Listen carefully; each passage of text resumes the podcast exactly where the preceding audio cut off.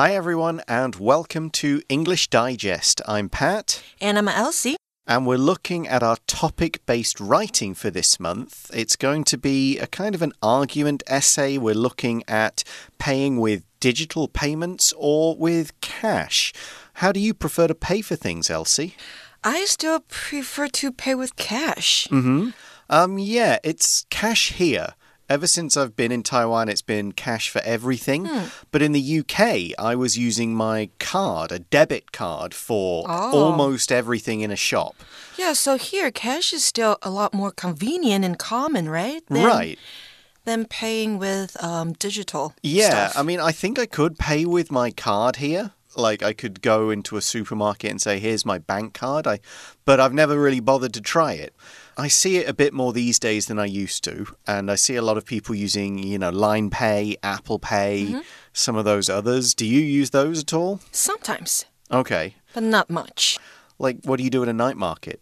Still cash. It's got to be cash, right? Or there's one kind called JKO Pay.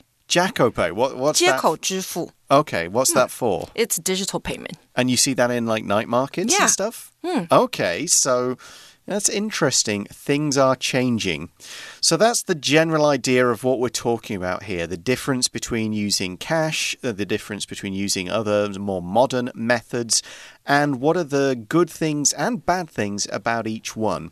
So it's always important to read the instructions for any kind of essay or writing exercise to make sure you know what you have to do. Make sure you pay attention to details such as the number of words or paragraphs you're expected to use, what kind of content is expected, and so on. Because these can give you some useful hints about how to structure your articles. And of course, if you write an amazing essay, but it's not what the instructions asked for, you still won't get a good grade, no matter how good your writing is. So here we see the instructions ask for an article of at least 120 words in at least two paragraphs. 今天呢，主题写作论说文当中啊，我们看到的提示是，台湾的支付系统越来越多元，除了现金支付之外，多元的电子支付系统也开始普及。 请以电子支付和现金支付为题，探讨两者的优缺点，并说明自己的偏好。文章需要分段，文长至少一百二十个单词，so at least a hundred twenty words。Yeah, you can go more if you have time, but you've got to hit that minimum, otherwise, you'll lose marks. And this article asks us, the writers, to discuss the advantages and disadvantages of both digital payments and cash, and also to explain our, your preference.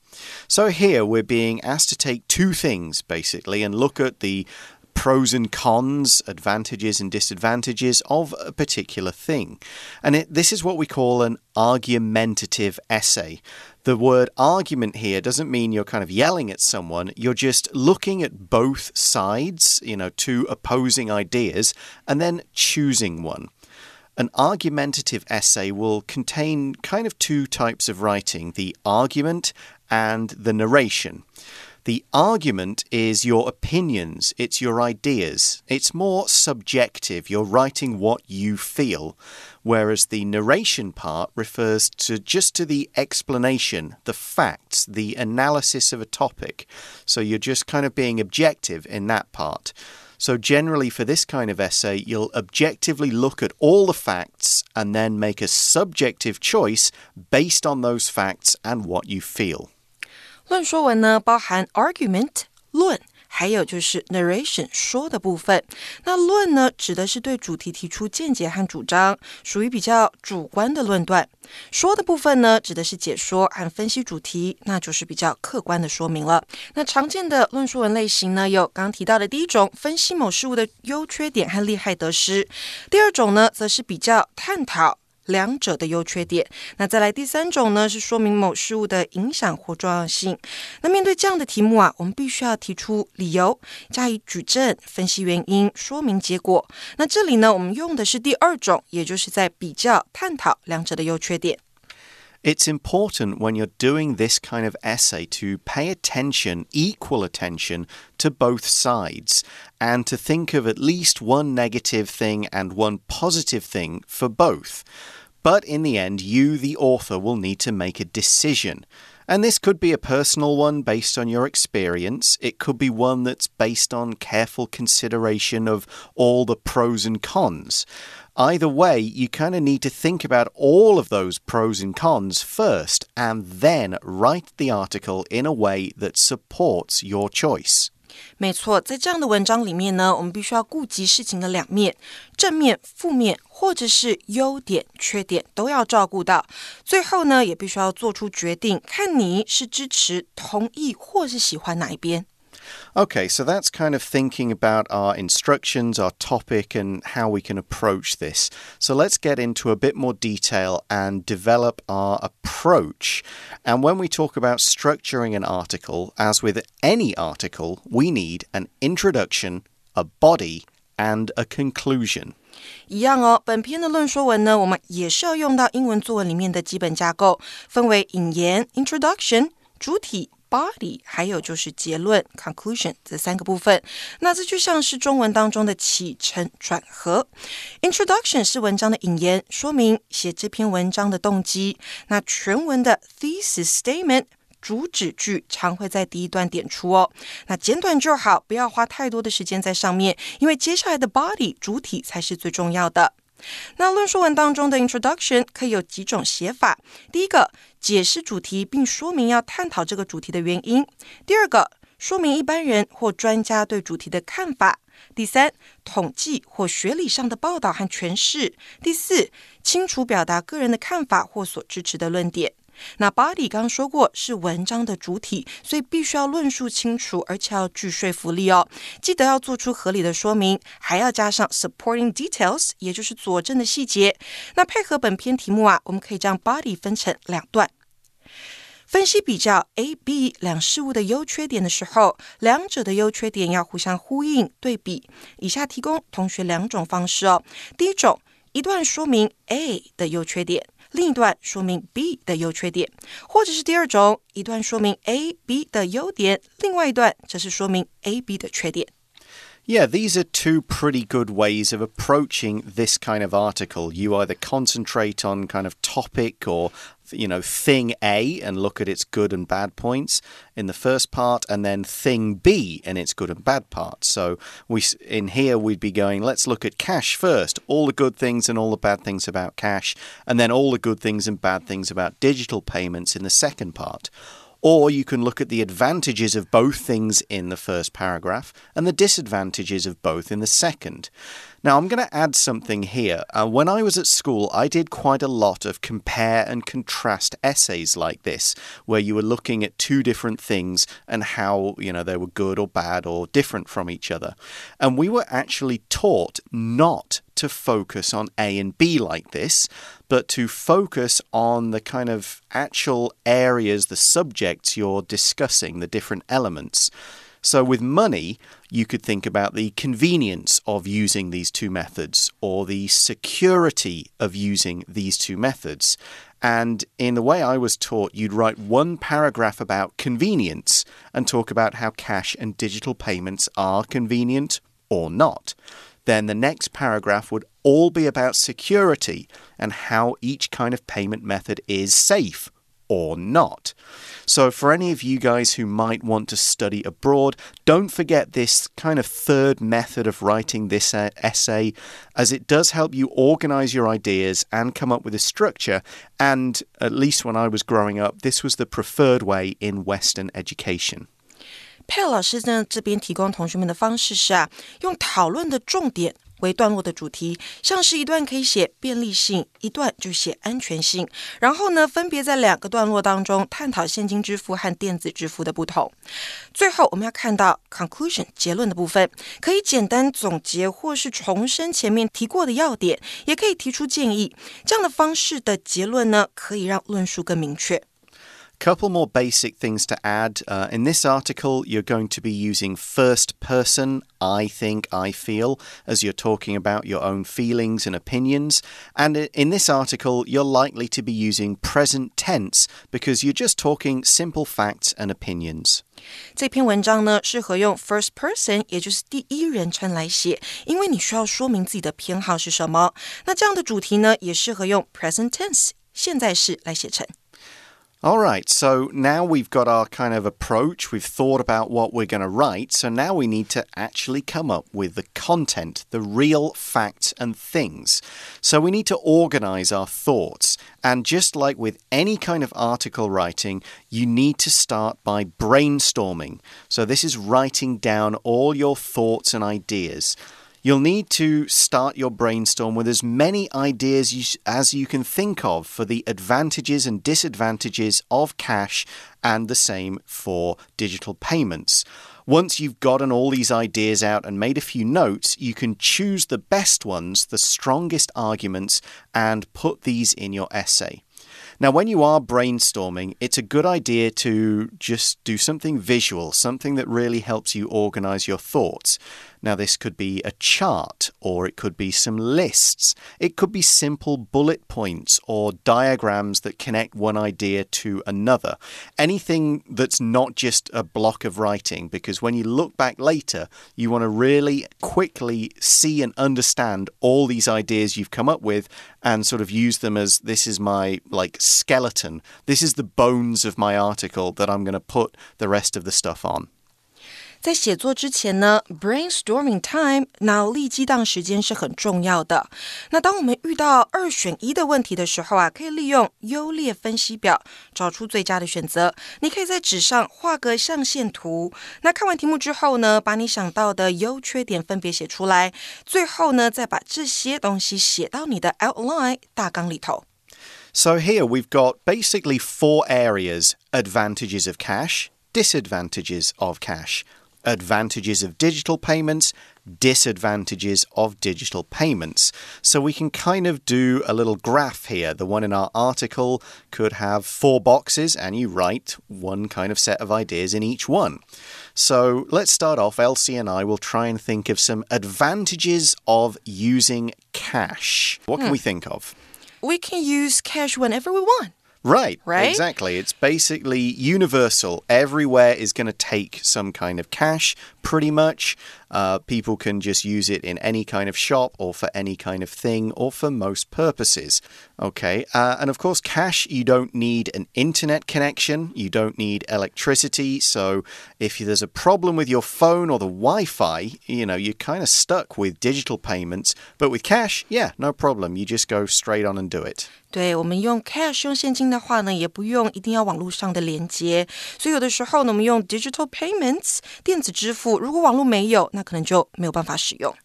And of course, cash, uh, I guess anybody can steal your cash, but they have to steal it, actually come up to you and like hit you and take it. They can't steal it in a clever way using uh, like hacking and internet connections. So it's a little more secure. 用现金会比较安全一点，因为要偷的话呢，要直接偷走你的钱包、皮夹等等的。但是如果使用电子支付，可能会有骇客的问题。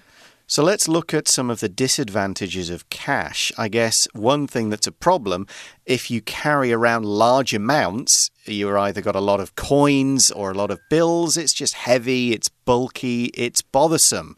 I hate carrying around large amounts of cash and I always kind of feel nervous. Hmm. Like, I've got like 20,000 NT in my wallet to pay a credit card bill. What if some guy just like steals it? Or what if I drop it? 是啊，现金带很多被偷了怎么办？对不对 ？so right. you gotta be careful when you're with a lot of cash. Yeah, and of course you can steal cash, like we said, and you can counterfeit it, which means you could come up with like fake money to try and pay with stuff. So there's a danger there. Hmm, right, and cash can get a bit dirty. A lot of people yeah, are touching it, passing right. viruses around, hmm. or they could could just be dirty old bits of cash. You know, they've been yeah. on the floor. Lots of people have been touching them with oily, dirty hands you know, it's not that clean. Okay, so that's cash. What about the advantages of digital payments? Can you think of any? It's clean. Yeah, and it's obviously very quick, very convenient. You don't need to, oh, I've got no cash. I've got to go to the ATM. You just like, no, beep, done, there, Yeah. paid. But there are still a lot of um, disadvantages too. Right. They there will be security concerns, like we've said, people can get into them. One other advantage I can think of is that you can connect these kind of payment apps to like an expense tracking app. So sometimes cash, you have to kind of do the work of counting it. How much did I spend today? What did I buy? But with one of these apps, you'll know. It'll all be recorded. 是的，如果是用呃现金支付的话，我们还要做记账的动作。那如果你是用 digital payments 电子支付，他们就会自动帮你追踪你到底花了什么钱。 Now, you use these more than me. Can you think of anywhere where you've got like a special discount or something for using, or you can collect points for Oh. using these? Yeah, Line Pay, Right. right? I can get some points back. Oh, hmm. great. or you some can cash back. Oh, you can get cash. I think but so. cashback is just like money, right? You just like Yeah, kind of you can dollars. It's like using the shop as an ATM. Mm, kind of. Yeah, I used to do that in the UK with a with a debit card. You could go to a, a supermarket, pay for your stuff with a card, and say, "Oh, please give me ten pounds as well." Oh. and it's so you're kind of using it like an ATM. Um, but you, if you can get a special discount, that's good. On the other hand, if you say you didn't have a phone or you don't have a bank account, uh, we'll talk about why that might be the case a bit later, but then you're kind of stuck. You can't use digital payments because you've got no bank and you've got no digital device to use. Right, you gotta have a phone and internet connection in order to use the digital payment. Okay, so that's a load of good ideas, and with these, it's easy for us to write our articles. We'll want to probably put in all or most of these ideas, and this is the narration part that we mentioned earlier, the objective part. So after you've mentioned all these facts, you can make your choice and put in your own opinion, and that's the argument, the subjective part. And we can't really brainstorm that because it's going to be just how you feel, what you think. 那客观列点比较之后呢，你就会比较容易完成 narration，也就是说的部分，之后再来写主观的 argument，也就是论的部分。 Okay, we're going to take a short break right now, and when we come back, we're going to look at a couple of examples of how to write this article and see what our writers have done.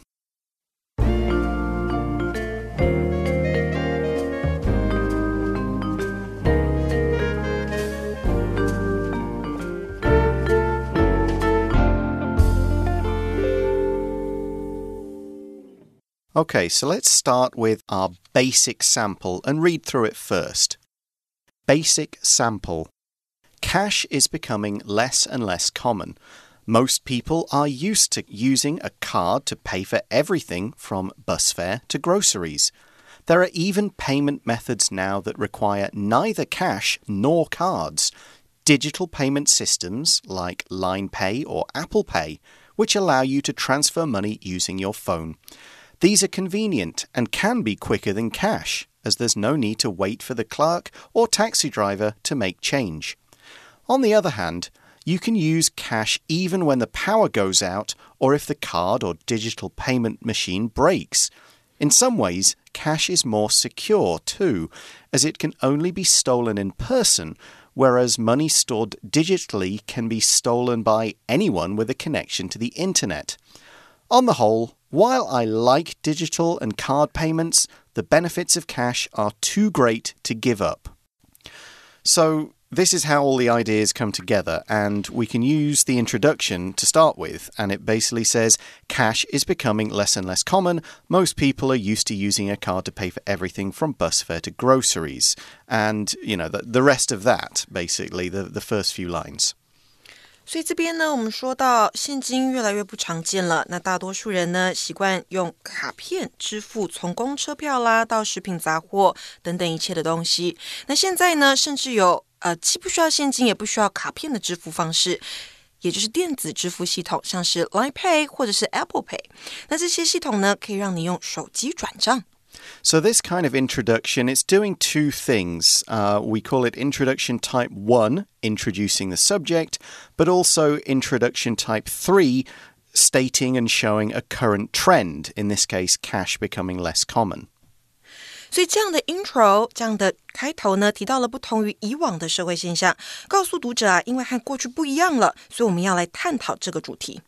So, after this introduction, which is giving us all the, the basic facts we know to see what the essay will be about, we get straight into the advantages of digital payments, going from the introduction to the body. And we see these are convenient and can be quicker than cash as there's no need to wait for the clerk or taxi driver to make change. True，它们很便利，也比现金更快速，因为啊，不需要等店员或是计程车司机找零钱，like you mentioned. Yeah, and this focuses on the speed and convenience advantage. That's the one that's being picked out.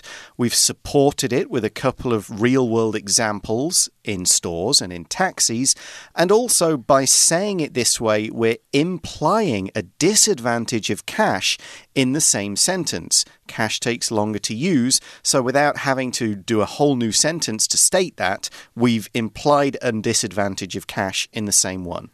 这里呢，我们说明了电子支付的优点。那提到电子支付的速度和便利性，也提供了商店和计程车的例子来佐证。 当然，这边呢也同时在告诉读者，现金不如电子支付快速或方便。so the next paragraph is introducing the advantages of cash. And it's saying, on the other hand, you can use cash even when the power goes out or if the card or digital payment machine breaks. So here, the focus, the advantage we're looking at is reliability. And again, the writer is being quite economical here. We're implying a disadvantage of digital payments in the same sentence as we talk about the advantages of cash. We're implying that digital payments are less reliable. So this sentence is kind of doing two jobs. 这边提到呢，另一方面呢，即使停电了或刷卡机、电子支付机器坏掉，你还是可以使用现金。那这段呢，用 on the other hand，另一方面，这个转折片语带出现金支付的优点。那提到了电子支付比起现金的可靠性不足。那以上两个部分呢，是现金和电子支付的优点，代表接下来会提到缺点的部分。So the next couple of sentences focus on the idea of security and they give an advantage of cash and a disadvantage of digital payments. 某些方面来说啊，现金也比较安全，因为呢，它只能当面被偷，而数位储存的钱则可以被任何连接到网络的人盗取。这个是我们在文章方面文章当中提到的缺点。 So the writer considers all of these and makes the conclusion, the subjective part. Uh, and the writer is stating a personal preference here. We've seen the writer considers that reliability and security are more important than speed and convenience. That's why the writer chooses to keep cash and not give up using it. 说明电子支付的缺点之后啊，作者呢承上启下，说明自己的立场，也就是比较喜欢用现金来支付。So let's now look at the advanced sample and see how it's a little different. Advanced sample. In Taiwan, more and more businesses and consumers are transitioning from cash to digital payment methods. Some popular forms of these are mobile wallets like Line Pay and JKO Pay, as well as the EasyCard system. Over a third of Taiwan's population uses digital payment methods regularly. Of course, just because something is popular doesn't automatically make it superior. Both cash and digital payments have their upsides and downsides. Cash has an advantage in that it doesn't require connection to any digital system and can be exchanged universally. Using it also involves no personal information. However, one problem is that cash can be bothersome to carry around in larger amounts and it's easier to steal or counterfeit. Bills and coins also change hands many times and get quite dirty as a result. As for digital payment, it's convenient and quick to use once it's set up, plus, it makes expense tracking easy for users. Many shops also offer special discounts for digital transactions. However, there are security concerns about digital wallets. Consumers' personal data and finances may be endangered in the case of a security breach. Also, those without a suitable digital device or a bank account could end up being disenfranchised if cash isn't kept as an available option. In my opinion, choosing between cash or digital money is not all or nothing. Consumers should be allowed to use their preferred payment method, and I think cash will remain relevant in our economy for some time yet. So, this introduction kind of shows the current situation. Cash is becoming less common. It gives examples of digital payment, and there's a statistic. So, that's introduction type 3. A consumer, which is a customer or buyer, that's someone who uses a product or service. We also saw the word transition, which means to change to a new way from an old way of doing something over time. 这里的引言呢，我们提出了社会现象、统计数据和个人的看法。那说到啊，在台湾，越来越多企业和消费者正从现金支付 方式过渡到电子支付方式。那有一些受欢迎的电子支付形式呢，是行动钱包，像是 Line Pay 和街口支付。那还有悠游卡系统。超过三分之一的台湾人呢，时常会使用电子支付的方式。Okay, then we get a thesis statement, which is uh, just because something's popular, it doesn't make it better. There's advantages and disadvantages to both. This explains what the author is going to do next. Okay, so what about the next paragraph? Well, that shows all the advantages and disadvantages of cash. They've followed this method of writing where they focus on cash in this paragraph, all the good things and all the bad things. We won't need to go through them all. We've kind of covered that in our brainstorm, but just look at the structure. 所以第二段开始说明现金支付的优缺点，然后并从优点开始说起。那作者总共提到了三个用现金支付的优点。那我们可以预测，接下来呢，他会提及现金支付的三个缺。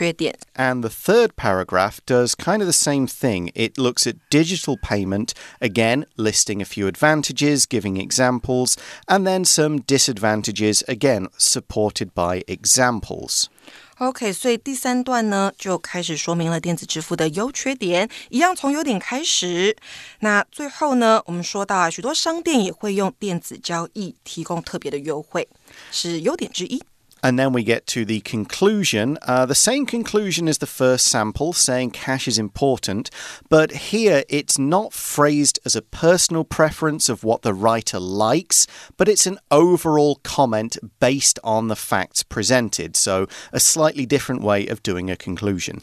所以跟上一篇范文是一样的，最后呢都是现金支付胜出。但不同的是啊，这一篇的作者他没有写出自己的偏好，他只是根据事实提出想法而已。 So there's two different approaches using different structures for the paragraphs, different kinds of introductions, different kinds of conclusions. So now it's up to you guys to kind of use that those ideas, brainstorm a bit and come up with your own opinion. And that's all we have time for today. So thanks for listening along with us as we looked at these essays for English Digest. I'm Pat. I'm Elsie. We'll talk to you again soon. Bye. Bye.